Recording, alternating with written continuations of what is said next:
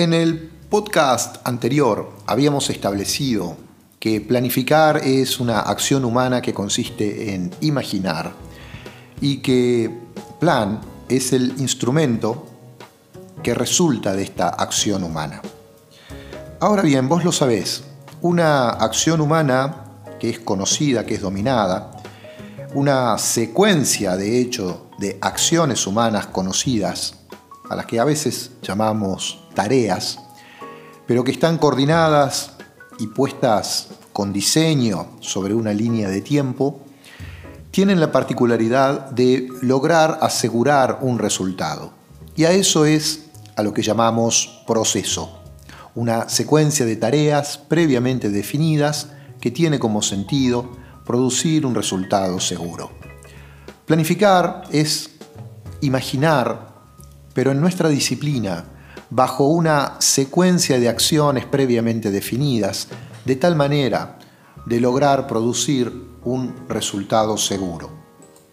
Pero como todo proceso, cualquier secuencia de acciones que vos decidas correr, ejecutar a los fines de producir un resultado, requerís elementos, requerís instrumentos. Todo proceso, pensá por ejemplo en cocinar un asado o una determinada receta de una torta, antes de explicar el paso 1, paso 2, paso 3, es importante identificar qué elementos intervienen, qué elementos son necesarios para gestionar este proceso, esta secuencia de tareas.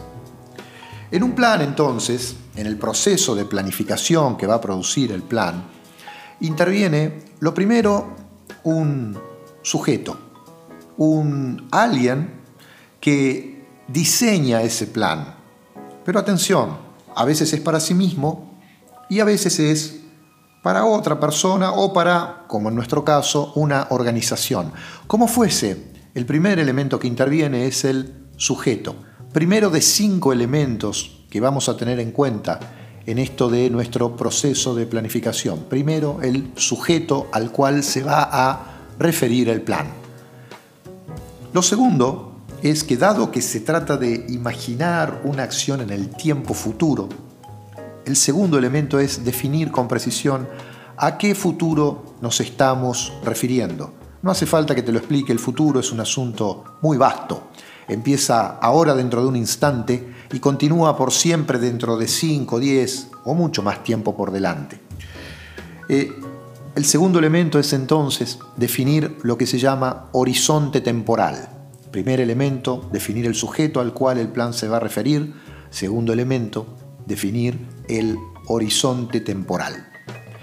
Cualquier sujeto, sea un individuo o sea una organización, siempre se encuentra en un espacio y en un tiempo. Así que ya teníamos el horizonte temporal. El tercer elemento a imaginar es en qué lugar, en qué ambiente se encuentra. Ambiente. Sujeto, horizonte temporal, ambiente. Finalmente, todo sujeto, un individuo o un grupo de individuos que han conformado una organización o un equipo, están siempre realizando actividades. No hay forma de que estemos inertes, inactivos. Siempre un sujeto en el cual intervengan humanos, un sujeto humano o un equipo, están realizando actividades. Sujeto, horizonte temporal, ambiente, actividades.